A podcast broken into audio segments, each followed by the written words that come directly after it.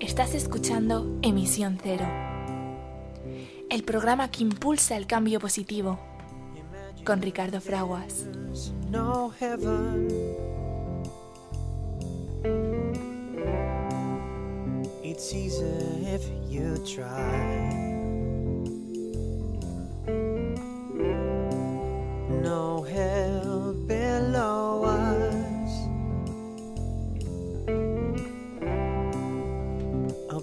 Us only sky.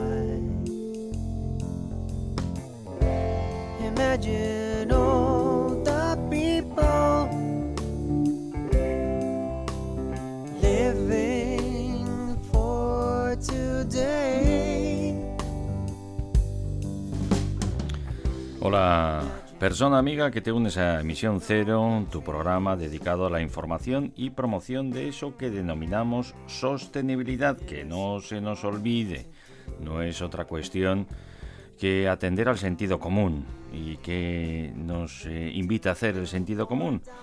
Pues eh, aprovechar los recursos naturales, eh, pero también preservarlos. ¿eh? Los aprovechamos para intentar satisfacer las necesidades del presente, no solo las de algunos, sabemos que ya es posible hacerlo para todos, pero sin poner en entredicho que los que están por venir puedan hacer también lo propio. Se trata de minimizar al máximo el impacto negativo de los seres humanos sobre esta maravilla que es el planeta Tierra. Hablamos de la información, eh, de la actualidad, eh, de la sostenibilidad y eso nos lleva eh, e implica que tratemos eh, pues esa unión de esfuerzos y de voluntades eh, eh, en lo que eh, hemos conseguido construir como Naciones Unidas, como unión de esfuerzos y de voluntades para vivir en paz y en armonía los unos con los otros y con la madre naturaleza que nos da la vida. Para hablar de todo ello, para comentarlo, pues tenemos eh, la suerte de contar con nuestro queridísimo eh, amigo, el doctor ingeniero naval y asesor de nuestro programa en cuestiones de investigación, desarrollo, innovación y mucho más, eh, Jesús eh, Valle. Jesús Valle, que creo que te encuentras en Lisboa, ¿nos escuchas Jesús? Os escucho perfectamente. Si ahora esto de las ondas es magnífico porque nos permite estar a uno en un sitio y otro en el otro, ¿verdad? Y que no haya ningún problema. Bueno, vamos a bordo de esta nave espacial que nos lleva a lo largo y ancho del universo con el sistema solar. Eh, este autobús galáctico que es eh, el planeta Tierra y que los desarrollos tecnológicos pues nos permiten estar más cerca los unos de los otros que, que nunca, que sea para bien, Jesús. Que sea para bien, eh, claro, siempre ya sabes que existen los peligros en la tecnología de usarlo mal, pero ¿por qué vamos a usarlo mal ten- pudiendo usarlo bien? Bueno, pues muchísimas gracias por estar con nosotros. Sabemos lo que supone para una persona eh, de tantas ocupaciones, dedicada específicamente, entre otras cuestiones, pero muy específicamente al impulso del transporte marítimo cada vez más eh, eh, seguro eh, y eficiente. Ahí tenéis vuestra base de operaciones eh, dedicadas a estas cuestiones, especialmente para Europa, ¿no? También para el resto del mundo, pero para Europa, Jesús. Eh, Para Europa, para, para Europa, eh, Lisboa es importante. Pues eh, lo dicho, gracias por unirte a Emisión Cero para comentar la actualidad de las Naciones Unidas, que hoy nos va a llevar precisamente hacia la descarbonización de ese importantísimo sistema de transporte de mercancías y personas eh, por los océanos, el transporte marítimo.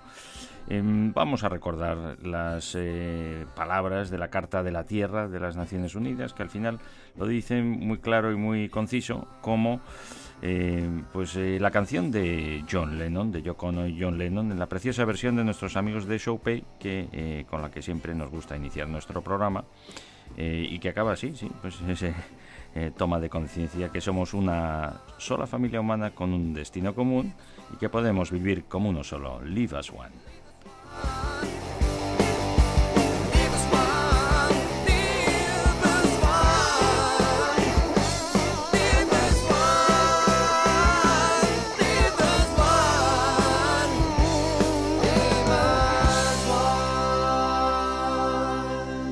Estás escuchando Emisión Cero, el programa que impulsa el cambio positivo, con Ricardo Fraguas.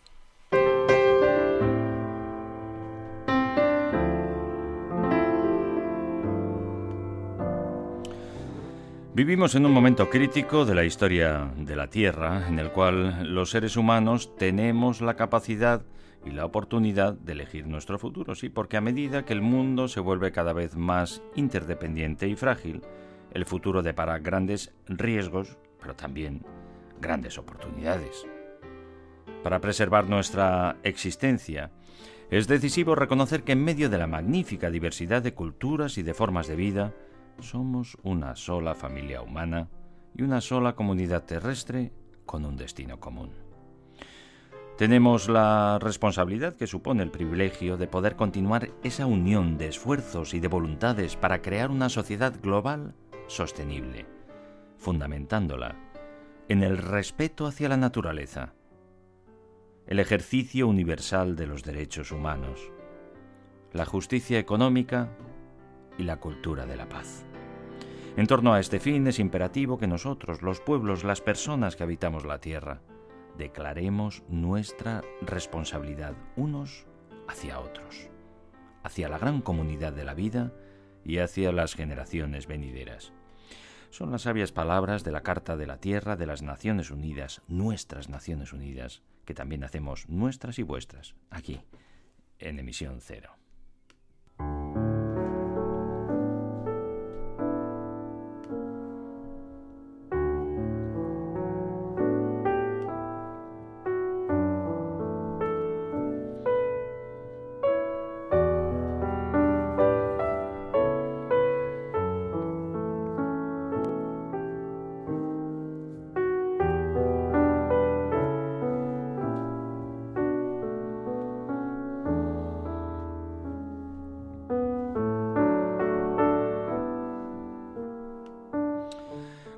Persona amiga que te unes a Emisión Cero, tu programa dedicado a la información y promoción de los derechos humanos, de la preservación de la naturaleza, de eso que denominamos, porque son nuestros objetivos principales, los objetivos de desarrollo sostenible, desarrollo para todos y sostenible para que los que están por venir puedan también eh, disfrutar de las maravillas que nos ofrece la vida en nuestro planeta Tierra.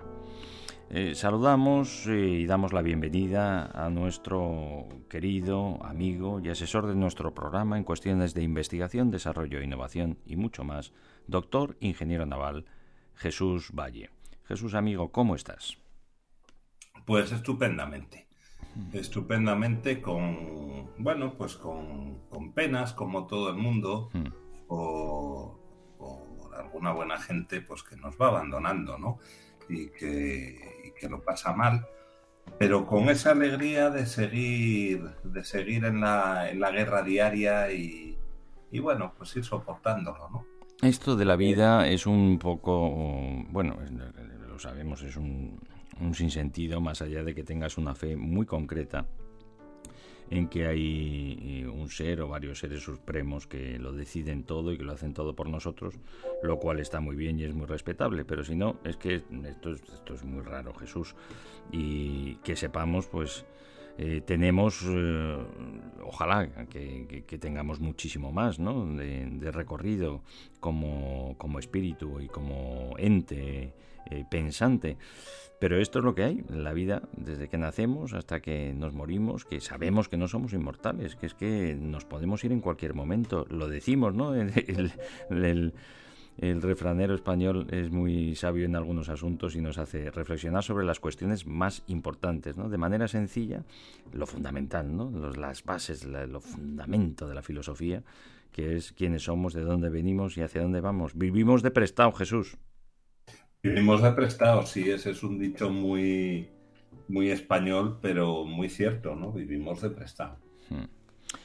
Eh, quería que, aprovechando que, hoy mm, podemos robarte un rato para que estés con nosotros en, en emisión cero, pues eh, eh, que comentaras eh, y que nos, espero que nos, que nos puedas dar buenas noticias sobre esta eh, posibilidad de poder contribuir eh, aún de mejor manera desde el transporte marítimo eh, pues al cuidado del de el ecosistema que nos da la vida en la Tierra, no, dejar de tener un impacto negativo por la contaminación que producimos en nuestros desplazamientos. Y es que ese nuevo estudio de vuestra, que es nuestra también, Organización Marítima Internacional, pues dice que, que sí, nos ha dicho que es factible alcanzar eh, fórmulas para la descarbonización total eh, y efectiva del sector eh, marítimo, pero que claro, como siempre,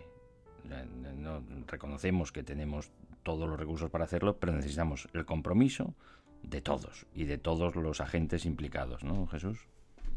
Eh, lo necesitamos y además, bueno, hay que decir que va lento, ¿no? Va lento, pero bueno, va avanzando. Eh, la buena noticia es que yo creo que ahora mismo no hay ningún foro en el sector marítimo, a nivel español sin duda y a, nivel europeo también seguro, y yo diría que a nivel internacional, aunque últimamente no voy a muchos a muchos congresos internacionales, pero entiendo que es la tónica. Y ya en todos los congresos uno de los puntos principales que se tratan es precisamente ese, ¿no? eh, la, descarboniz la, descarbonización. El, el, proceso va lento, pero, pero ya existen muchos, muchos barcos en los que la tónica va cambiando, ¿no? Vamos, vamos mejorando procedimientos, vamos haciendo las cosas mejor, vamos siendo más limpios y la, electricidad está entrando y también está entrando mucho el amoníaco. El amoníaco va a ser para nosotros la amonia, ¿no? Va a ser el, el, elemento que nos va a permitir hacer la transición, ¿no? Entre, entre el fuel oil pesado que contamina muchísimo y, y el sistema con, con, emisiones cero, ¿no? Hmm. Mientras tanto, bueno, pues vamos a ir a, a un sistema que es el amoníaco que no tiene, eh, bueno, al final es un vector para producir hidrógeno dentro del barco y con ese hidrógeno pues producir electricidad. No vamos a decir que sea un procedimiento eh, 100% limpio porque al día de hoy en la producción de amoníaco, pues sí que se tiene en pues, emisiones de CO2, ¿no? Pero desde luego es muchísimo más limpio que los barcos tipo que teníamos eh, eh, hace 10 años y los que tenemos ahora mismo eh, funcionando. Mira, la buena noticia desde el punto de vista, digamos, cercano a, a mí, ¿no? Es que yo ahora vivo en el otro lado del río, aquí en Portugal, ¿no? Y, y claro, hay una serie de ferries que cruzan todos los días a, la, a, las personas que vivimos enfrente a, hacia la ciudad de Lisboa, que es donde trabaja la mayoría. Bueno, pues esos ferries ya se, han, ya se ha hecho la entrega del, del primero y se irán sustituyendo todos por ferries eléctricos que está, que está produciendo precisamente un astillero español, que es es Gondán, ¿no? que es un astillero que queda en la zona de Ribadeo y Vegadeo y es bueno pues una de las joyas que tenemos para barcos de tamaño de tamaño medio y pequeño, ¿no?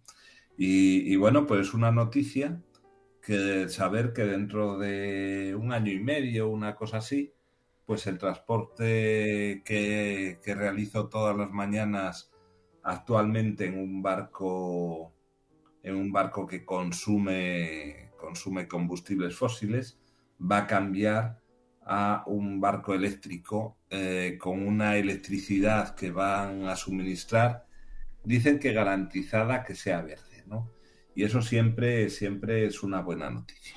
Vivimos un momento entre dos aguas, el mejor momento del desarrollo de la civilización humana, de, con eh, acceso a la tecnología que nos permite eh, saber que somos capaces de generar la energía que eh, utilizamos para todas nuestras funciones, nuestros eh, procesos productivos, nuestro transporte para calentarnos, para enfriarnos.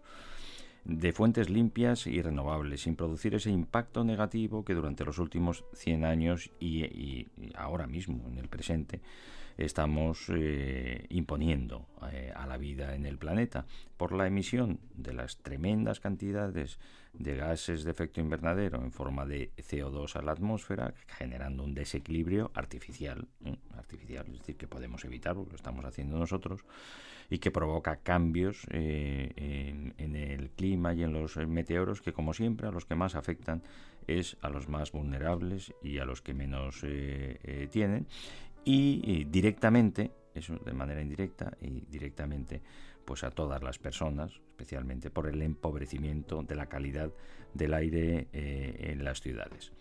Hemos fundamentado la transformación de energía, la generación de energía en la quema masiva e indiscriminada de combustibles fósiles. Esto no es una cosa reciente. Jesús y yo, bueno, yo ya estoy en los 60 años y Jesús va, mm, me, que me, vas, a pis, me vas pisando los talones a punto de ello. Bueno, los de nuestra generación y los de generaciones anteriores lo hemos oído desde niños, ¿eh? que los recursos de los combustibles fósiles son finitos Además de que cuando los utilizamos a lo bestia como lo hacemos, pues, es decir, dependiendo de ellos absolutamente para todo, pues eh, eh, provocamos por una parte la muerte de la vida de las personas y de, los animales y de las plantas de manera local por las eh, micropartículas y la eh, polución que, se emite y de manera indirecta, como decimos, pues el, la alteración mm, artificial del equilibrio natural de la vida en el planeta. Eso no es nada nuevo, eso lo sabemos así, pero sabemos además desde pequeños también, ¿verdad Jesús?, que, eh, que son recursos finitos. Bueno, ahora tenemos, con el alcance de la ciencia, se nos lleva, incluida ya también, que esperemos que de momento y para siempre sea nuestra aliada de la inteligencia artificial y de los superprocesadores, eh, eh que es que como mucho, ¿eh? mira que quedan todavía bolsas de recursos, ah, ya hemos reconocido que no podemos permitirnos extraer ni una gota más de petróleo, ni de gas, ni de carbón y quemarlo tal y como están las cosas. Pero si lo seguimos haciendo como lo estamos haciendo como lo estamos haciendo, es que nos da para 30 años. O sea que sí o sí, eso se va a terminar, Jesús. Tenemos los recursos, tenemos el conocimiento, parece que tenemos eh, eh, la tecnología y la voluntad de poder hacerlo. Eh, pero aún así seguimos abrazando, yo digo yo, no excusas para retrasar el cambio que inevitablemente va a llegar y que, claro, si efectivamente si se acaban los recursos, además, eso sí que va a producir pues mucho terror, mucho sufrimiento y mucha revolución, Jesús. Pues sí, sí que lo, sí que lo va a hacer. Y es lo que tú dices, al final son, son todo, escucha, todo excusas, ¿no? El, el, cambio se va a producir sí, sí o sí, porque, porque ya es una decisión eh, que se ha tomado a nivel, a nivel global. Y mira, iba a decir que una decisión política, yo creo que es una decisión que han tomado los políticos, pero, pero basados en la evidencia y en la técnica. Si nos hubiésemos planteado seguir con las energías eh, con combustibles fósiles, eh, bueno, pues habíamos eh, dos cosas muy claras, bueno, tres. Una que íbamos a seguir contaminando hasta niveles en los que ya la, la, vida iba a ser peligrosa por dos, uh, iba a peligrar la, la, vida humana, ¿eh? que no la vida en, en, en, la Tierra. La Tierra seguiría, pero seguiría sin, eh, sin los humanos.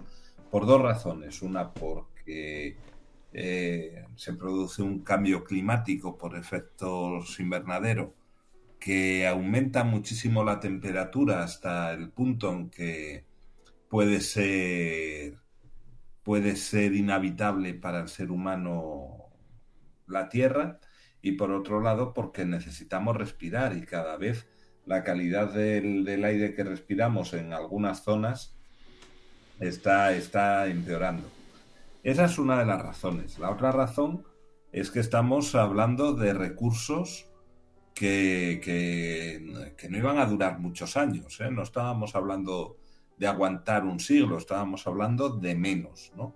Y además cada vez con explotaciones más peligrosas y más penosas, con lo que ello conlleva. Y la tercera, la tercera gran razón, que la comentamos también muchas veces en, en, este, en este programa, es que solo unos pocos países disponen de esos recursos. Y el resto de los países nos vemos obligados a, comprárselos en unas condiciones que no son muy beneficiosas porque eh, afectan mucho a la estabilidad geopolítica de los países, ¿no? Mientras que existen otras, otras fuentes de energía eh, menos desarrolladas al día de hoy, pero con mucho más futuro, que tienen una, una gran ventaja o, tienen varias, varias ventajas, ¿no? No, no aumentan esa temperatura por efecto, efecto invernadero en el, en el planeta, son completamente limpias o muchísimos más limpias que, que las basadas en los eh, combustibles fósiles. ¿Te refieres al aprovechamiento de la radiación solar, de- del, Sí, del sí. aire en forma de viento, del movimiento de las corrientes de aguas naturales?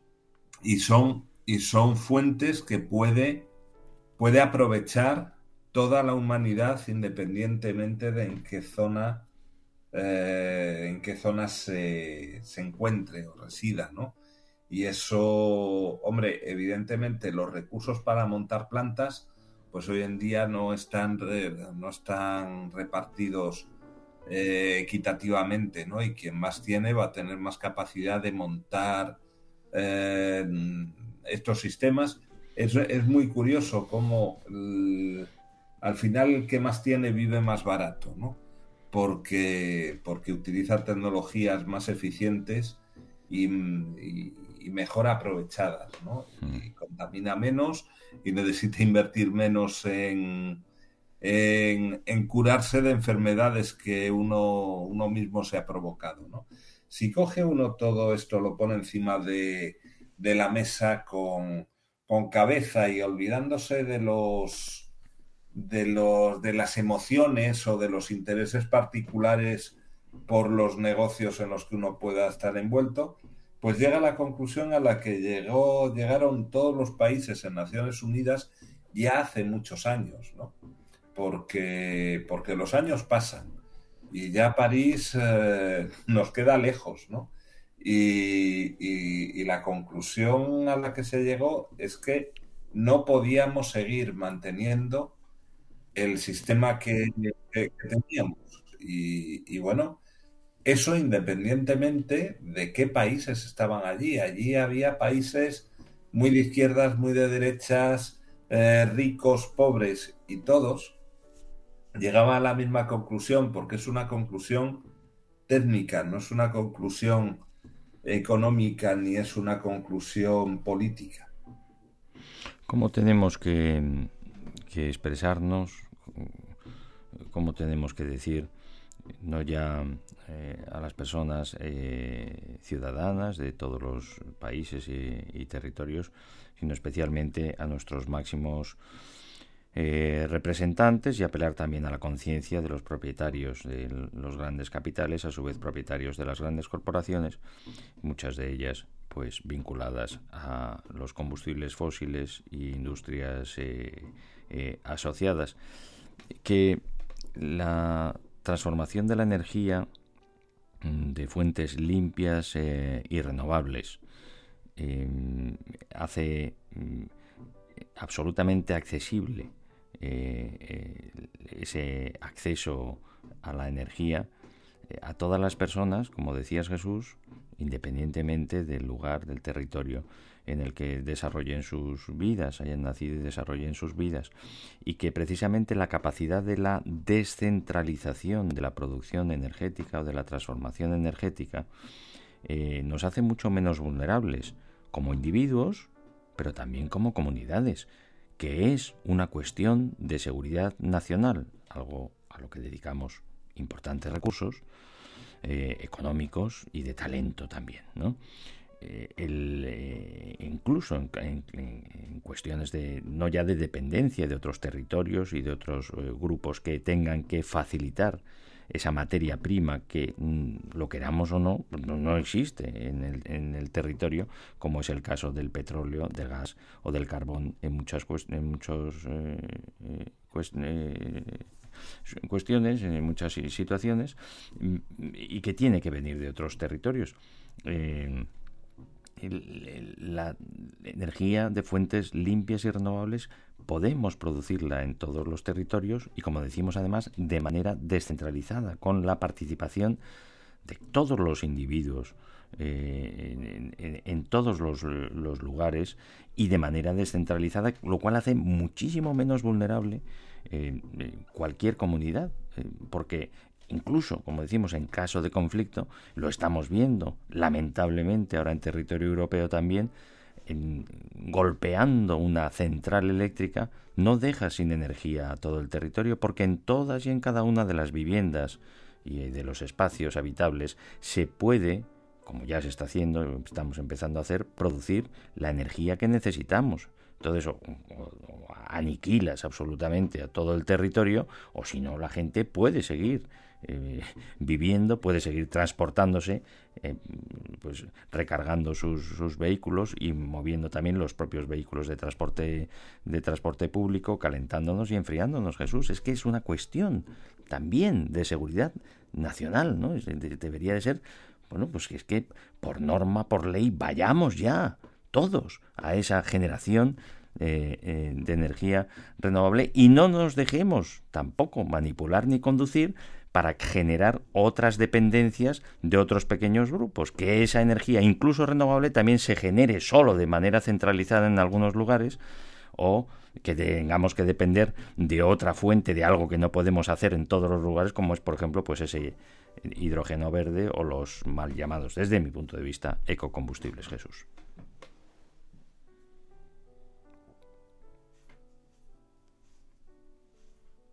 A ver, que tenía, tenía cerrado el micrófono y así por mucho que hable, pues no vamos. Ya nos ha sucedido, en otras ocasiones y no- me pasa a mí también y digo, "Bueno, voy a esperar que Jesús está aquí seguro, si no, retomamos Sí. la, la comunicación. Pues eso, te, te paso un testigo, Jesús, ese, ese planteamiento, la, la, la- esta posibilidad mágica y maravillosa de la descentralización de la producción, además de energía que ya no contamina, pero eso, esa eh, independencia ¿no? y además eh, pues menor vulnerabilidad ante cualquier riesgo, en este caso también de conflictos bélicos, Jesús. Es que cuando uno depende, cuando hay muchos dependiendo de uno solo, eh, pues, pues pasa Yo que diría pasa. que eso sería verdadero socialismo, verdadera democracia, ¿no?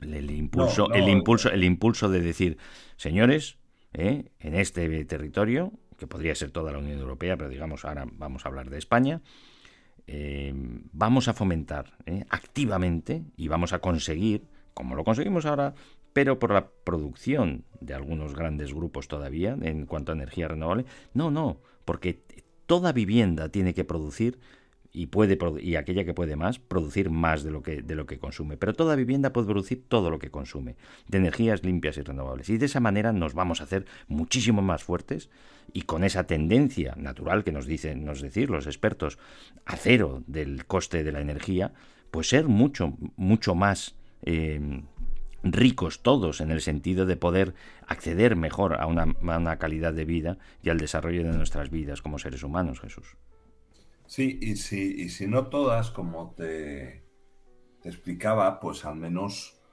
un buen montón, ¿no? Porque eh, te estaba comentando que cuando hay una población, mucha gente que depende de uno solo, ahí se produce claramente una desigualdad. Y, esa, y ese suministrador único, pues, eh, tiene mucho poder. ¿no? Hombre, Por pues eso, hicimos, desarrollamos unas leyes anti- antimonopolio y antitrust Claro, eh, sí, sí. para protegernos un poco de ello, que luego pues sabemos que al final pues Sí, es- bueno, eh, está en manos, ahora antes no puede estar en manos de uno, pero está en manos de dos, manos de tres, y desde la Unión Europea lo, lo, lo vigilamos mucho, que no se pongan de acuerdo esos Claro. tres para sojuzgarnos, pues sigue sucediendo. Claro, entonces si en vez de ser uno son dos, son tres, eh, pues eh, todo funciona mejor. Y si en vez de ser tres, pues son 20 millones en una población de 50 Hmm. los que producen, pues, pues las desigualdades se irán, se irán, bueno, pues, Equilibrando. Mm, equilibrando mucho, ¿no? mm. Dices tú, aquí luchamos contra los monopolios. España, España tiene, ostenta un, un título genial, ¿no? Y es que en Mm. España teníamos un monopolio que era uh, explosivo Río Tinto, ¿no? La, que, que era monopolio de fabricación de explosivos y era monopolio de, de explotación de fosfatos. Mm. Eh, que no estamos hablando de precisamente de, de- de productos que no se consuman, ¿no? Bueno, pues en España las ambiciones de unos pocos consiguieron eh, arruinar un monopolio que es algo que, que económicamente cuando uno estudia economía te dicen, bueno, no hay quien, eh, quien, quien arruine un monopolio. Pues, eh, pues que miren qué pasó con Explosivo Río Tinto. Cuéntanos, cuéntanos un poco, danos una pista. Bueno, pues, pues, pues, pues que, que- que la, la ambición de unos pocos eh, arruinó la empresa. Cuando el gestor de la empresa, en vez de gestionar la empresa, gestiona eh, el patrimonio de lo que él puede conseguir a partir de la empresa y, se preocupa más de lo que él gana que de los beneficios de la empresa, pues llegas a situaciones tan, tan extraordinarias como que eh, vete a la, a la prensa de la época y verás cómo en España conseguimos que hubiese que una empresa que era un monopolio entrase en quiebra técnica y que una empresa pequeñita como era la papelera Torras pues se quedase con el negocio. Mm. Es muy es muy muy Hombre, pues, ilustrativo, pues, ¿no? es el- el- el- no puedes el- dejar que la ambición de unos pocos rompa los intereses de unos muchos. El morir de éxito, ¿no, Jesús? Eh, bueno, sí, eh, uno, uno puede, puede morir de éxito porque no es capaz de cumplir sus plazos, ¿eh? y eso, compromisos, eso sí. muchas veces ocurre. Y yo he conocido algún caso de astilleros que han muerto de, de éxito como astilleros, pero que sin embargo también puedes recurrir a la prensa de, de la época, que aquí tuvimos, tuvimos una, una época en la que los astilleros estaban en reconversión y podrás ver cuántos astilleros se arruinaron, pero sin embargo sus gestores se enriquecieron. Entonces, muchos de ellos eh, se arruinaron porque eh, se arruinaron de éxito, ¿no? Y ex- ese éxito produjo grandes beneficios a aquellos que firmaron los contratos, aún a sabiendas que iban a ser la ruina del astillero. Mm.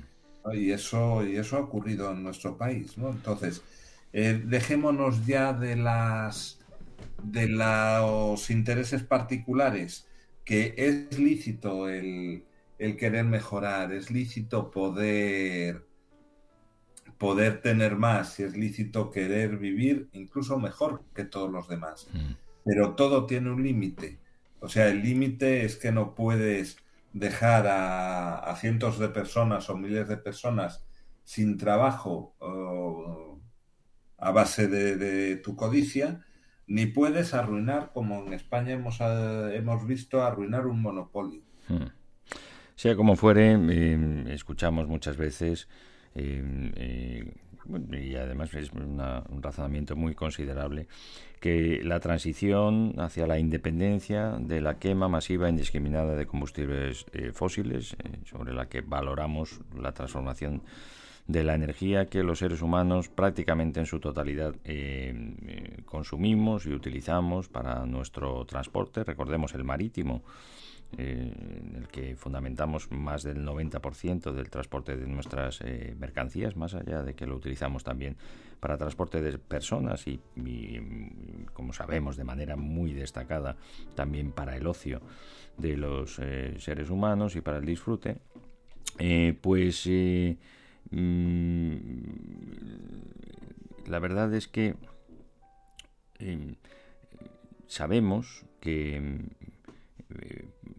podemos, que tenemos eh, eh, ya los recursos, como decimos, la tecnología y el conocimiento para eh, generar eh, y transformar esa energía de fuentes eh, limpias y renovables. Pero digo, tenemos, lo escuchamos, es un razonamiento muy, muy considerable. Eh, claro, es que es, es un cataclismo, ¿no? Porque toda la economía mundial, ¿no?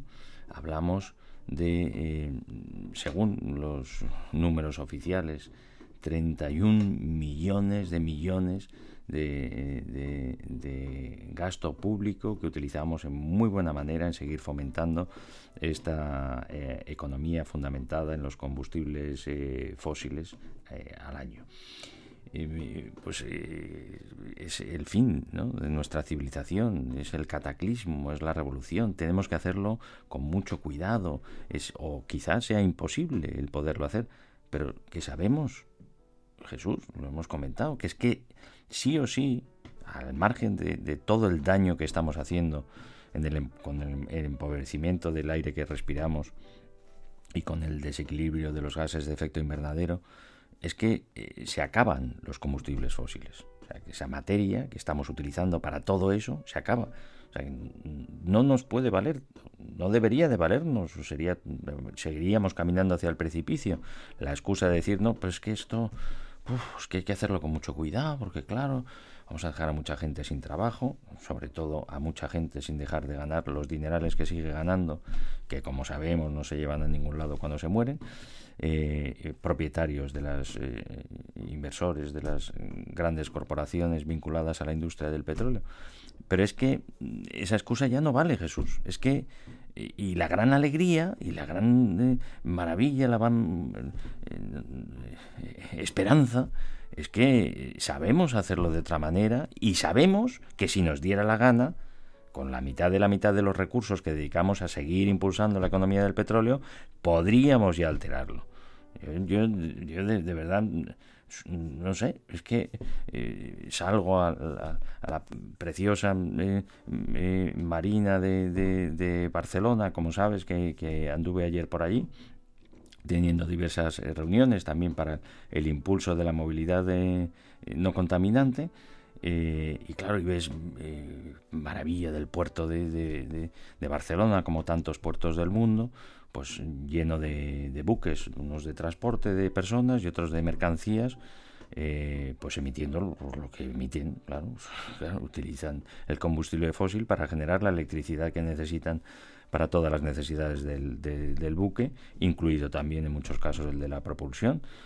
Y claro, no se puede respirar, y si se respira, pues no se respira bien y te duele la garganta y aquellos que padecen de enfermedades respiratorias pues lo pagan mal y mueren, ¿no? Que son esos eh, 3.000 eh, personas que mueren al año, por ejemplo, en la ciudad de Barcelona debido al deterioro de la calidad de las ciudades. Y no, no cambiamos porque es muy difícil, porque son muchas inversiones, por todo. Pero es que dentro de 30 años, a los que les toque, yo ya no estaré eh, allí, tú sí, Jesús, porque vas a, a vivir muchísimo y muy bien, eh, pues eh, le- le- les va a tocar que, que ya no se quemen combustibles porque no va a haber. Entonces, es que es, no sé, por eso te digo, ¿cómo tenemos que decir estas cosas para entender que es una cuestión de absoluta emergencia y necesidad? Y la gran alegría es que tenemos la solución, que es buena para la grandísima mayoría. Pues a- así es, Ricardo, y es que además, mira, la solución la tenemos o vamos teniendo cada vez más soluciones y también es cierto que muchas veces la humanidad tuvo problemas para los que no tenía la solución y se las ingenió. Quiero decir, hay que... eh, las necesidades eh, agudizan el ingenio, ¿no? En, el sector naval ya te digo que, que está habiendo una revolución, pero ¿cuál es esa revolución? Es una revolución que va muy lenta, ¿no? Yo creo que ya, ya lo he comentado aquí, pero claro, un barco cuesta mucho dinero y el que construye un barco, el armador, pues quiere recuperar ese dinero Pero, y hacer- pero quiere Jesús, Jesús. Jesús solo pueden ser las leyes, porque sí es verdad Claro. que hay, hay estupenda gente, como la hay en todos los, en todos los sectores y en todos los territorios y en, y en todos los ámbitos y en todas las comunidades, que voluntariamente en el sector naval están reduciendo sus beneficios incluso a cero, simplemente para hacer sostenible la actividad, invirtiendo en barcos no contaminantes, ya cambiando pues los propulsores, por ejemplo, pues lo que ya se puede hacer, porque ya eh, está accesible, hay quien lo está fabricando para que se pueda instalar, como son los, los eh, generadores de gas natural. Pero eso cuesta muchísimo y lo hacen de manera voluntaria. Nadie está obligándole a hacerlos, ¿no? Pero ya lo están haciendo. Si es que hay estupenda gente, como decimos, con conciencia y con voluntad, perdiendo los beneficios solo por mantener la, la propia actividad. Necesitamos leyes, Jesús. No, pero bueno, eso, eso, ahí era precisamente donde, donde iba, ¿no? Que, que hacen falta muchos años para cambiar toda la flota y para construir toda la flota, porque aunque haya leyes, pues hay que, hay que hacer mucho trabajo, ¿no? Para reconvertir toda, toda la flota. Lo cual a los que nos dedicamos a esto nos viene muy bien, ¿no? Que no- Más trabajo. Que, que- que no falte el trabajo. Pero, eh, pero las voluntades no son las mismas en todos los en todos los ámbitos del sector naval ni son las mismas en todos los países, ¿no? Porque todavía hay, hay gente que opina que esto es reversible, que esto es una fiebre, ¿no? Yo, eh, bueno, pues conozco gente que, que dice, no, no, si es que pod- pueden poner los plazos que quieran, porque cuando se acabe el plazo no se va a haber hecho nada. Dices, bueno, mm, es que no debe ser así, y precisamente ahí es donde tienen que estar las leyes, ¿no? Teníamos una ley, por cierto, que, que obligaba a que hubiese cargadores de vehículos eléctricos en hoteles, restaurantes y gasolineras, ¿no? Y el plazo era el mes de marzo pasado Correcto. y ya estamos en el, en el mes de mayo y seguimos sin ver las eh, sin Bueno, ver las Y instalaciones. muchas las ¿no? ve- y algunas las vemos porque porque además como siempre con estas cosas que está bien para cuando queremos cambiar las cosas e impulsarlas o sostenerlas porque consideramos eh, entre todos que son necesarias lo hacemos con dinero público. Y vemos vemos vemos instalaciones co- costosas de recarga de, de vehículos eléctricos en gasolineras que no funcionan no porque no porque se hayan estropeado sino porque no se han inaugurado. O sea que mm, sí es verdad que se ha corrido o se ha intentado correr o algunos lo han hecho eh, para cumplir la norma pero luego hay amigo es que no, no somos capaces de resolver el tema burocrático para que las licencias o para que haya alguien que decida dar el visto bueno a lo que se ha hecho Jesús y no funciona Claro, claro, ese, ese, eso era precisamente el camino que quería abrir, Mm. ¿no? Que, que- que no, no, no basta con tener leyes. Las leyes hay que, hay que ponerlas en, en práctica, ¿no? Mm. Y hay que, y hay que ver que se cumplen, ¿no? Entonces, eh, es de- ¿Será dejadez o palos en la rueda de, de algunos que ven sus Pues, intereses, pues sus intereses que, que no comulgan con los de los demás? ¿quién, quién abre el melón de meterse Mm. con los grandes? Claro. Eh, nosotros acabamos de ver en España una gran empresa que se ha, que se ha marchado a Holanda, ¿no? Y, y- y con todo, con todo su derecho, ¿no? Pero a lo mejor eh, eh, se podía haber hecho algo, ¿no? Para que no se fuesen. Bueno, decir- lo, lo de irse eh, de, de aquella manera, o sea, se ha ido para tener su, su base de operaciones y, y cotizar sus impuestos de otra manera como lo estaba haciendo, pero va a seguir trabajando y haciendo, acudiendo a los concursos públicos y ganando mucho dinero y haciendo mucho bien también con su trabajo en España. Nos referimos a Ferrovial. Sí, sí, sí, sí, por supuesto, pero lo que te quiero decir es que es que no vale con, con leyes. Y además, eh, Ferrovial eh, hablaba de un tema que era la inseguridad jurídica y, y siempre se le decía, no, no, en España no hay inseguridad jurídica, si somos un Estado de Derecho, no. No se refieren a eso, se refieren a que las reglas del juego hay que dejarlas claras desde el principio y no cambiarlas Durante el... cambia el político. Porque si resulta que donde antes yo eché mis, mis cuentas, ¿no? O planteé un, un Este- negocio porque había una serie de ayudas o había una serie de condicionantes. Y por una cuestión política o por unos pactos que benefician particularmente a los políticos, ¿no? Mm. porque son mm, beneficios individuales para ellos. A mí me cambias ciertas normas, pues resulta que esas normas afectan mucho a mi cuenta de resultados. ¿no?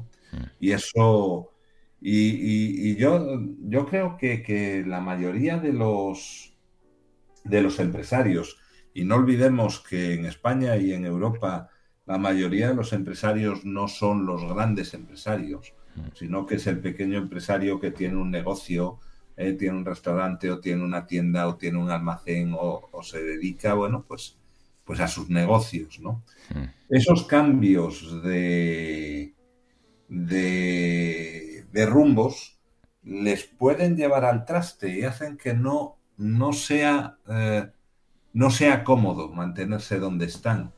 Y eso sin duda puede estar detrás de, de, de la decisión, ¿no? Porque no es una no es, un- no es una inseguridad jurídica como se defendían rápidamente los políticos a decir es que no, no, España es un, un Estado de Derecho.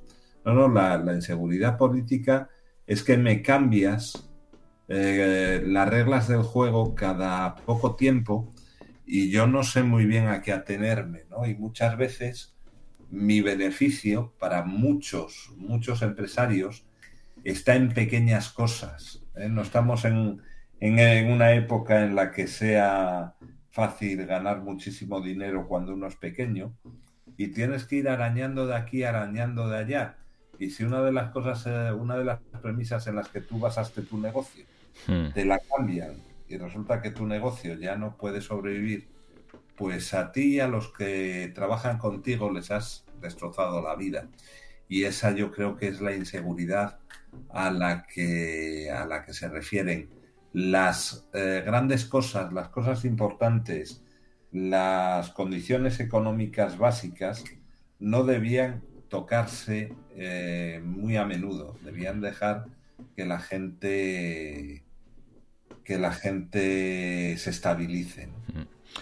Antes de acercarnos al prestigioso Salón del eh, Automóvil de Barcelona, prestigioso en todo el mundo, y todavía uno de los eh, más relevantes eh, en la esfera mundial y, europea, y que por primera vez, eh, por primera vez, llevamos ya casi 15 años con esta posibilidad de la propulsión no contaminante fundamentada en el motor eléctrico de los vehículos de cuatro y dos ruedas para el transporte de personas y mercancías por carretera.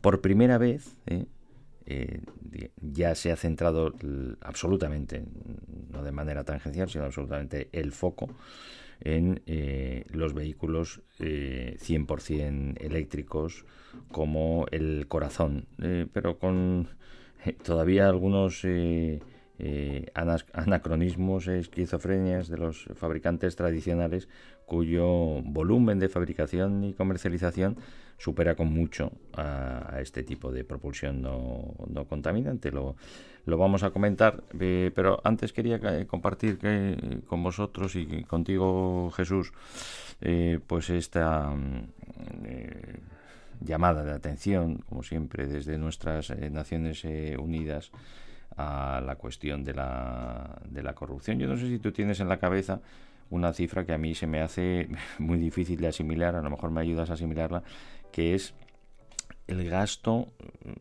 eh, de manera, los datos oficiales, ¿no? el gasto público de todos los países de comunidades del mundo eh, anual, ¿no? O sea, es decir, todos los recursos que generamos todas las personas eh, para la puesta en común para poder eh, contribuir eh, al desarrollo de todos y a los servicios de todos y a las necesidades de todos, en lo que denominamos gasto público. Son 13 millones de millones.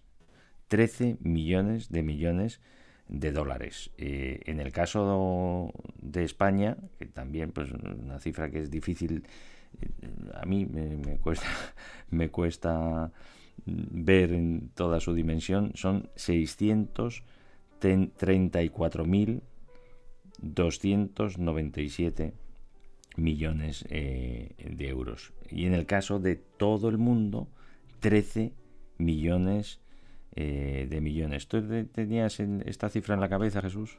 No, no la tenía y además, bueno, eh, Pero eso ese, recurso, la- ese, ese es, eh, por lo menos es el dato oficial, es real. Eso lo generamos, somos capaces de generarlo para poner a disposición de todos para seguir desarrollándonos y atender a nuestros servicios, Jesús.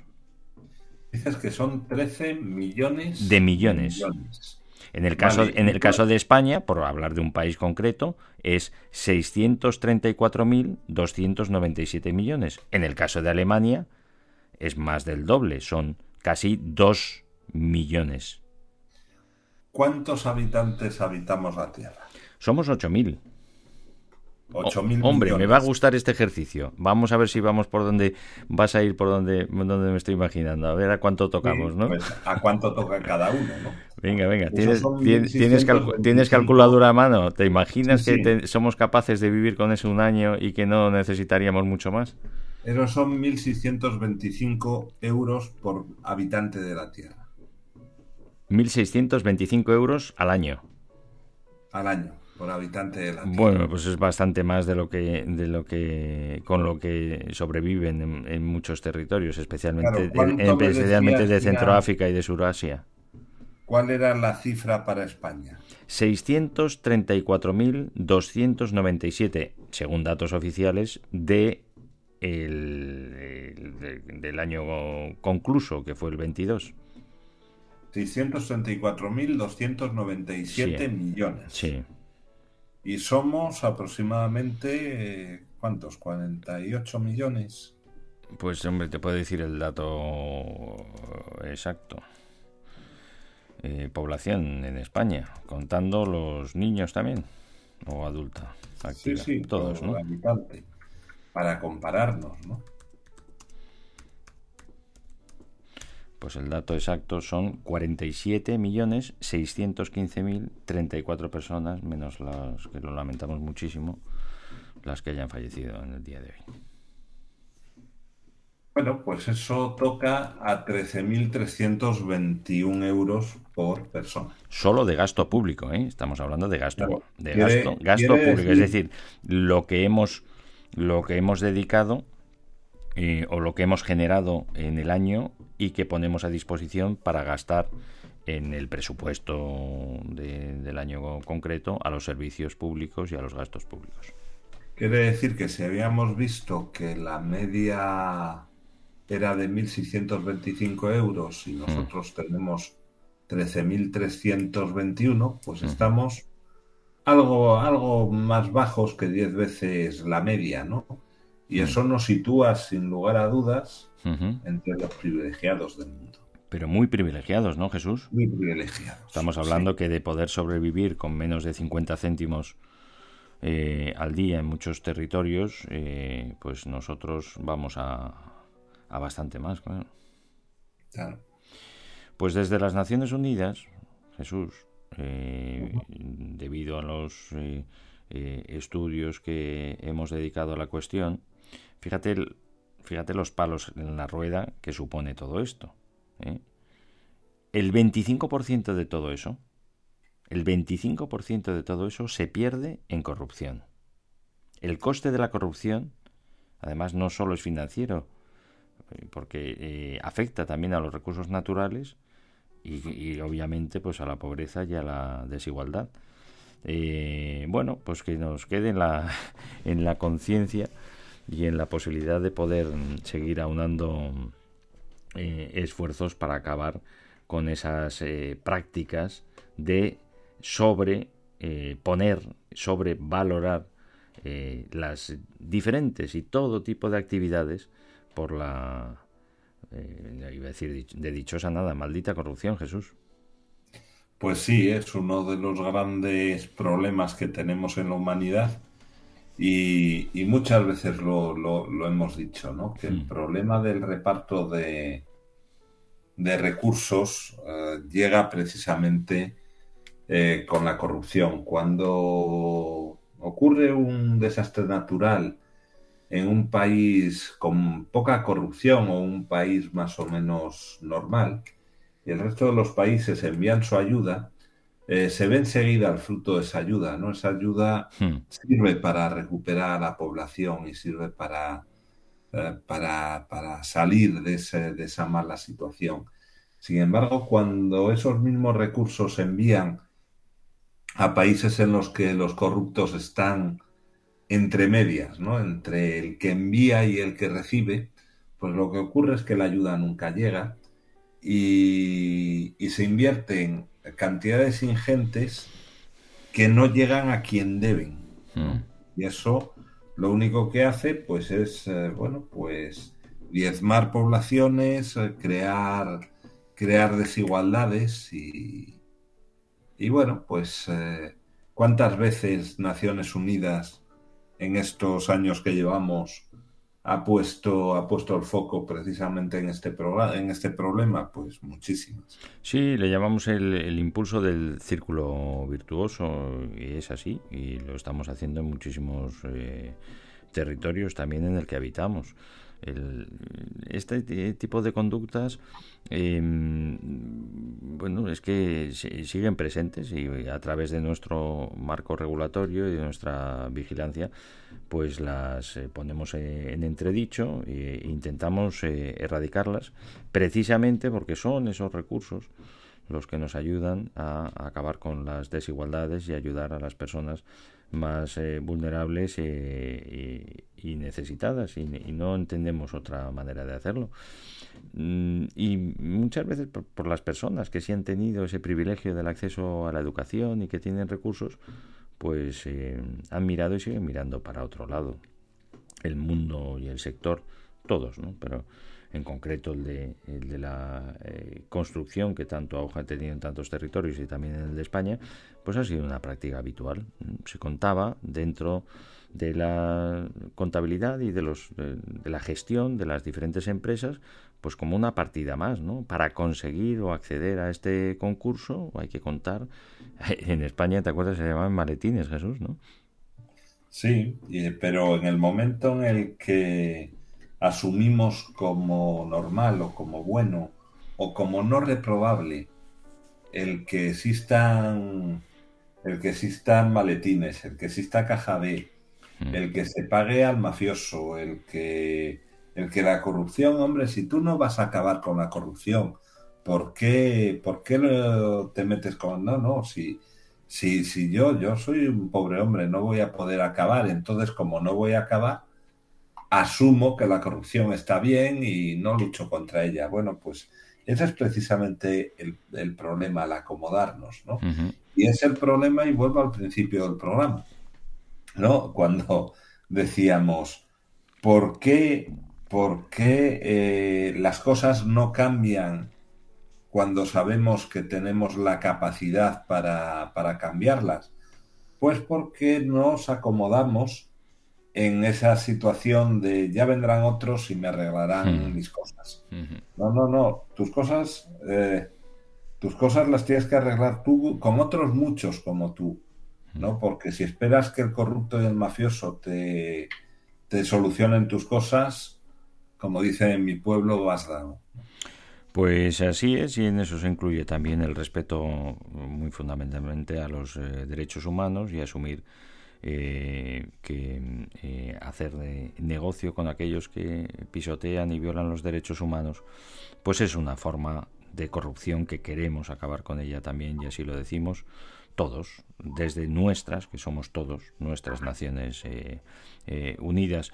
No quería dejar de compartir contigo, Jesús, y compartir con todos, pues, este eh, salón del eh, automóvil de Barcelona, como decimos, de máximo prestigio mundial. Han desaparecido varios.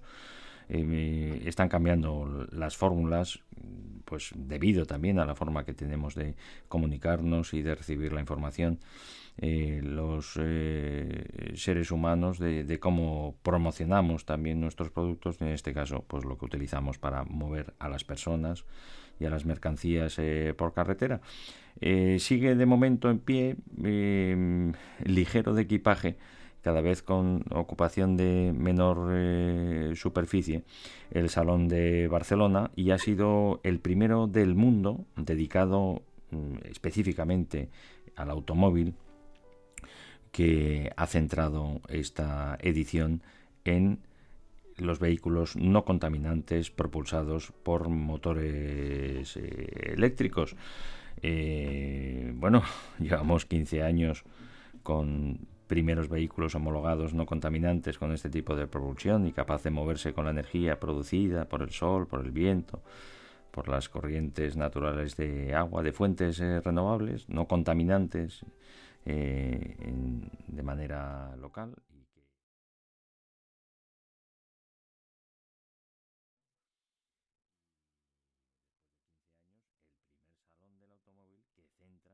En la electrificación del transporte sobre carretera eh, su, muestra. Mm, esquizofrenia tremenda, continúa, la que siempre hemos comentado Jesús, que sucede en todos y cada uno de los concesionarios de los eh, fabricantes tradicionales de automóviles que ya comercializan fantásticos vehículos mucho mejores por todos los sentidos eh, y no contaminantes eh, propulsados por vehículos por motores eh, eléctricos eh, pues continúan fundamentando pues más del 90% de su negocio es un momento ¿no? en este en el que la balanza se está tornando pero continúan todavía fundamentando su, su, su negocio y sus ingresos y los ingresos de todas las familias de las personas que trabajan en estas empresas en el eh, motor de, combustión. Entonces, mostramos, centramos la atención, esto es lo que queremos, esto es lo que sabemos hacer y a la vez, pues más del 90% de la muestra, a pesar de todo, ¿eh? a pesar de todo, son vehículos con motor de construcción y así hemos visto eh, pues a las grandes marcas con ausencias importantes quizá por ello también. Quizá por ello también y por haber expresado su decisión de dedicarse ya exclusivamente a la producción y comercialización de vehículos no contaminantes 100% eléctricos como es Ford y el grupo Stellantis con Citroën, con Peugeot, con, con Fiat. Renault sí ha estado presente y más allá de los fabricantes que solo producen vehículos 100% eléctricos y que han impulsado esta transición como, como es Tesla, pues esto es, este, esta esquizofrenia es la que hemos vivido, Jesús. Pues, eh, pues la verdad es que era de esperar, ¿no? Mm. Que... Es muy raro todo, porque es muy comprensible y muy respetable, ¿no? Que, que claro, Sí. hay que mantener el negocio, hay que mantener el negocio y tantas eh, familias que trabajan en ello. Entonces es un si es no es, sigue siendo un si es no es, Jesús. Sigue siendo un si es no es y que yo creo que va a traer grandísimos y nuestro amigo, queridísimo amigo Kepa también así lo Kepa Diego Monasterio al frente de eh, eh, Diego Leceta al frente y Monasterio su hijo al frente del grupo Leyoa Berry eh, auto impulsor de la movilidad eléctrica en nuestro país. Eh, así lo veían también, es que va a traer mucho sufrimiento esta indecisión de los grandes fabricantes. Es que los, los fabricantes, el problema está en que si se pasan masivamente al coche eléctrico, eh, van a perder mucho, van a perder mucho dinero. Y me explico. Eh, lo hemos dicho muchas veces. eh, si comparamos cómo es un motor de explosión lleno de, lleno de ejes, lleno de... De piezas, balancines, mil do- de mil- do- piezas mil dos- pequeñas. mil- 1200 contra 300. Claro. Claro, de, de- de elementos móviles que se desgastan y que cambiar y que además necesitan lubricarse y esa lubricación obliga a que todos los años cambies un filtro de, de- de aceite que también es un contaminante ¿no? y que también hay que, hay que reciclar. Y además eches 5 litros de, aceite a tu coche más, más eh, eh, un AdBlue o, o- elemento que se hayan inventado para, para recoger partículas, ¿no? Pero eso al final es un gran negocio. El negocio, el negocio de los co- constructores de coches no solamente está en, el- en la venta del vehículo, sino que está en el mantenimiento, es decir, la, la venta de, de- de repuestos, de spare parts, ¿no? Que es, es enorme, ¿no? Porque, bueno, yo leí hace poco un cálculo que decía que, que en, en los vehículos en los años 90, si tú mantenías el vehículo durante 10 años, prácticamente pagabas dos veces el vehículo, ¿no? Porque Por los recambios. por los recambios, ¿no? Y ese, ese es un negocio al que no quieren renunciar. Llegó una marca como Tesla que dijo, no, no, si mis vehículos no tienen que pasar una revisión anualmente por, porque, porque es un motor eléctrico que no se desgasta como se desgastan los otros. Tiene usted que cambiar cuatro filtros, esto es muy barato, lo puede hacer usted. Es más, yo con el coche le vendo unos manuales para que lo haga usted, es hasta divertido, no tiene ningún problema, no le voy a poner ninguna pega. Es como el filtro de la aspiradora, ¿no? Claro, es como el filtro de la aspiradora y entonces no se preocupe, cuando tenga usted que cambiar una cosa que realmente necesite ir al taller, Hmm. el coche le va a avisar, porque mi coche está totalmente monitorizado, ¿no? Y eso, eso es un cambio de paradigma al que no quieren acceder el resto de las marcas porque pierden, un, eh, pierden la gallina de los huevos de oro. Y tanto no quieren acceder que cuando tú te compras un vehículo eléctrico de otra marca que no sea Tesla, te siguen haciendo pasar todos los años o 30.000 kilómetros. ¿no? Y tú dices, ¿para qué tengo que ir yo todos los años a que me miden un motor de jaula de ardilla que, que, que no tiene mantenimiento prácticamente? Bueno, pues porque es que tú todos los años les dejas un dinerito, Hmm. ¿no? Y, y- ellos tienen un cliente fidelizado que es, es a lo que están acostumbrados, pero eso tiene que cambiar. Igual que tiene que cambiar el concepto de compra del vehículo. mm, Y, y voy, voy a aclarar esto de la compra del vehículo. La mayoría de los usuarios es probable que sí necesiten un vehículo para el día a día, para ir a trabajar o moverse en una zona, en una zona reducida. Pero grandes viajes, viajes en los que hagan kilómetros, al cabo del, del año, pues a lo mejor eh, no hacen tantos, ¿no? Y resulta que están comprando un coche que tiene el garaje durante todo un año y para utilizarlo 10 días. Hmm. Bueno, pues tenemos que ir a, a- a situaciones de renting que cuando uno eche cuentas, eh, pues seguro que, que le saldrá muchísimo más rentable si no, si las compañías no abusan, eh, le, le saldrá mucho más rentable que tener un vehículo enorme y además podrás ir adaptándolo a tus necesidades según la familia crezca o decrezca o de repente te vayas de vacaciones eh, con tu pareja o vayas de vacaciones con cinco amigos. ¿no? Hmm. Pero esas, esas cuentas no tenemos tendencia a hacerlas, y me incluyo, ¿eh? no tenemos tendencia a hacerlas, porque nos han ido vendiendo a lo largo de la historia el estatus social que te da el tener un coche. Y además, eh, el coche, para que dé estatus so- social, tiene que ser grande y si mete ruido, mejor, que vean los vecinos que paso. Y ese es otro tema que, del que hablamos poco, Mm. pero que hay que incidir en él. Y es que el ruido también es contaminación. La contaminación acústica, eh, si alguien tiene, tiene algún, algún hijo, algún familiar con algún problema de, de- de tipo autista o Y tal, sin tenerlo, y sin tenerlo y también. sin tenerlo, Mm. sabe lo, lo que desquicia eh, a ciertos a, a ciertos seres humanos y a, vi- ciertas, sí, es violencia. Y a ciertas personas el que alguien pase con un escape a todo Es, meter viol- es violencia. porque tú a lo mejor lo puedes percibir como vaya, va el tonto ahí de, de la moto con el escape libre. Pero hay personas Mm. eh, tan dignas y tan respetables como tú eh, que, que- que tienen una enfermedad Y sufren. que hacen que eso se traduzca en miedos. Y esos miedos les causan, eh, bueno, pues muchos más problemas eh, sociales y psicológicos que los que ya tienen ellos por, por- por la enfermedad que desgraciadamente pade- padecen. Entonces, eh, reducir ese tipo de ruidos también es algo en lo que hay que incidir. Y ahí el coche eléctrico, desde luego, gana muchísimo con respecto a, a otras tecnologías. Lo gana todo algo que no te sorprenderá tampoco Jesús y que es una, una pena y que no, no lo entendemos. Fíjate, a pesar de ser eh, salón dedicado a los vehículos no contaminantes, 100% eh, eléctricos, el primer salón de- del automóvil en el, en el mundo que lo hace, pues eh, luego las eh, las marcas tradicionales y no tan tradicionales, porque hay eh, incluso también los fabricantes eh, exclusivamente y novedosos de vehículos 100% eléctricos como es Tesla, pues también eh, están cayendo en este error.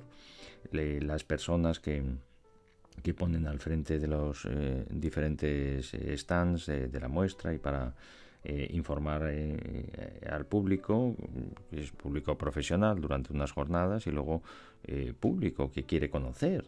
Es una muestra que no existe, ¿no? No podemos ir a, un- a unos centros para ver los vehículos eléctricos, hay que ir a diferentes concesionarios de diferentes marcas. Es una, una gran oportunidad. Pues no, no, forman a estas eh, personas que no tienen ellas la culpa pero es así, sí, sí la tienen los, los, los fabricantes y no, no saben informar ni tienen información sobre los vehículos eléctricos, sí sobre los de combustión, es curioso, fíjate aquellos que, digo, los fabricantes tradicionales que mantienen los vehículos de combustión, pues se lo conocen mejor eh, y de los eléctricos pues eh, andan pez como, como estamos acostumbrados, no saben lo que son un kilovatio hora, ni cuántos kilovatios tiene una batería, ni a las velocidades que recarga, que son las cuestiones. eh, Te digo, si, no se trata de ser un técnico absolutamente en profundidad de estas cuestiones, no, no, lo que necesitamos saber, lo que nos mo- vamos a poder utilizar estos vehículos para transportarnos o para mm, transportar personas o, o mercancías, ¿no? Un Eh, cursillo de ¿Qué, tres qué días, capacidad, qué capacidad tiene la batería y a qué velocidad recarga y cuánto y así ya yo puedo calcular cuánto me cuesta y puedo hacer mis, mi- mis, números con todo ello. Dejadez absoluta, Jesús. Eh, gran desazón. Eso- no eso lo saben. Salvo, salvo, de salvo gran sorpresa, ¿eh? grupo de importador Antara, que antiguamente lo conocíamos como Verge, con varias marcas, que ya es la última cuestión que quería también compartir contigo que llega, bueno, prácticamente todo lo, lo que tiene que ver con tecnología proviene de una o de otra manera, pues de nuestras hermanas y hermanos del territorio chino, que, que la saben hacer las cosas muy bien y que allí han ido todas las empresas a, a producir muchos de los productos que, que utilizamos. Eh, pues marcas mm, completamente de producción china, con tecnología de desarrollo también combinada y híbrida de, otros territorios europeos y americanos y tal, pero son vehículos, marcas chinas, vehículos chinos, pues mm, vamos, ya podemos multiplicar casi por 100 eh, los modelos y las posibilidades que, que, que ofrecen y que aterrizan ya eh, en este caso en, en, Europa y que hemos podido ver también eh, eh, en Barcelona, Jesús. Pues, pues eh, hay mucha gente que habla de la invasión china, Hmm. pero yo creo que no es la invasión china, es que les hemos cedido al mercado. Hmm. Los chinos eh, hace unos años No tiene que ser para mal, además. No, no, claro, es que, es que, es que hace unos años los chinos solamente copiaban, entre comillas, lo que, lo que los demás diseñaban y tenían una capacidad tecnológica, bueno, pues más reducida y tenían unas calidades que tú veías un producto y decías, esto es chino, ¿no?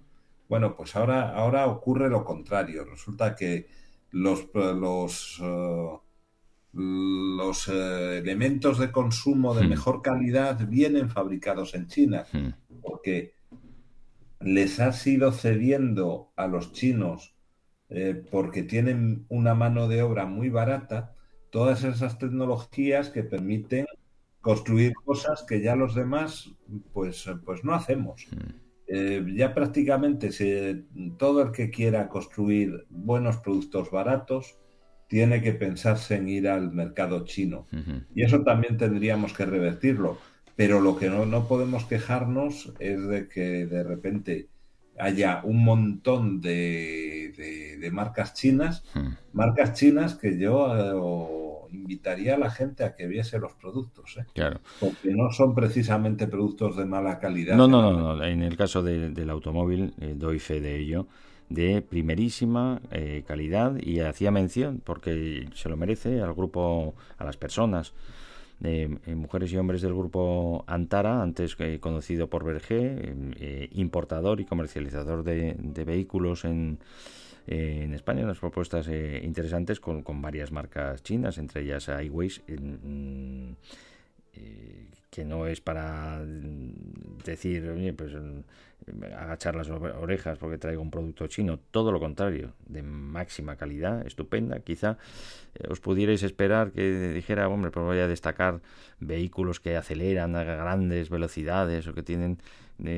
tremendas eh, capacidades de potencia, ¿no? Pues fíjate, el grupo Antara se ha atrevido y creo que lo hace francamente bien también, además de traer vehículos para todas las eh, necesidades y, de las diferentes eh, gamas y con unos, como digo, unos acabados y prestaciones estupendas, también el microlino. El microlino es la- el renacimiento, lo hemos visto con otras eh, iniciativas también del grupo Renault, con el Renault Twitch y de la movilidad personal más segura que también en una motocicleta.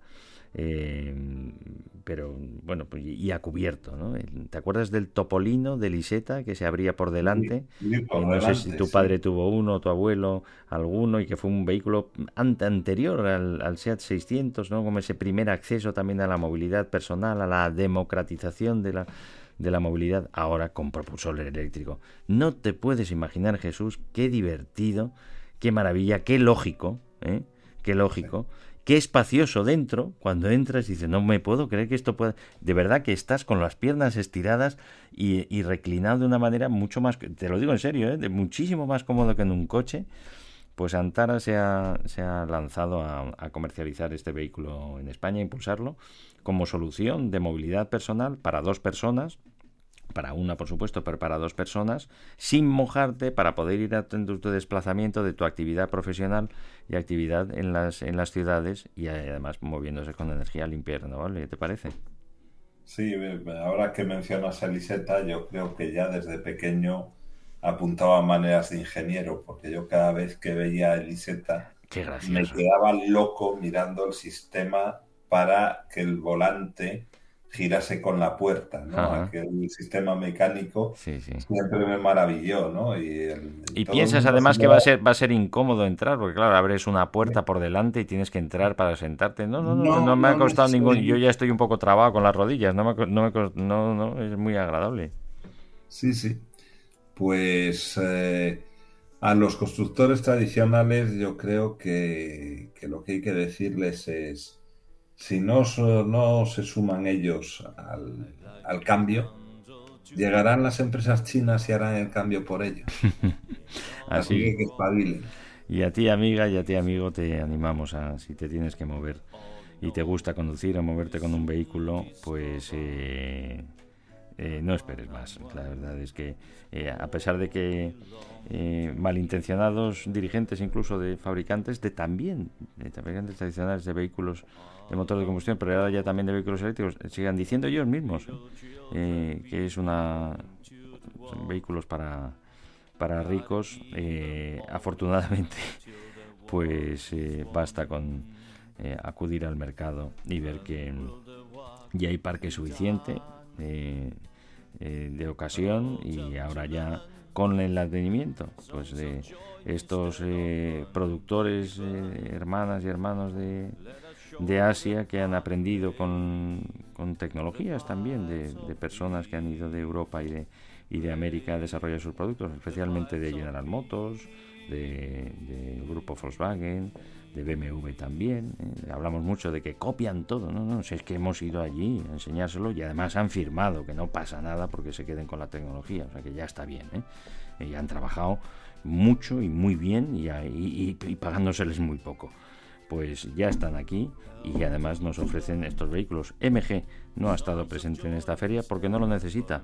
Número uno en ventas con el MG4. Ese, de- tú me hablaste del Jesús. eh, eh, recuperan la, la marca británica eh, de el garaje de Morgan, Morgan Garage, Morris MG pues eh, tienen un vehículo pues de, de precio igual de asequible que o, o de inaccesible que pueda ser el de motor de combustión ahí están Jesús Ahí, ahí están porque, porque están haciendo los deberes y al Mm. principio vendían vehículos con motor de explosión que le cogían a Peugeot, pero ahora mismo pues ya se han pasado al eléctrico y tienen una relación calidad-precio muy buena. Pues lo dicho, os animamos a que abracéis eh, la movilidad no contaminante en todos los sentidos, la pública, la compartida y la personal también ahora con los eh, vehículos eléctricos. Gracias Jesús por haber estado con nosotros. Muchas de nada, Ricardo, un placer. Un abrazo muy fuerte, que llevéis una vida saludable y sostenible. Nos volvemos a ir, no puede ser de otra manera, con las pipas de la paz. Que llegue, por favor, pronto en todos los territorios, también en Europa. Hasta pronto, amigos. I light the candle to a love. In love, our problems disappear. But all in all, we soon discover that one and one is all we long to hear. Love and peace.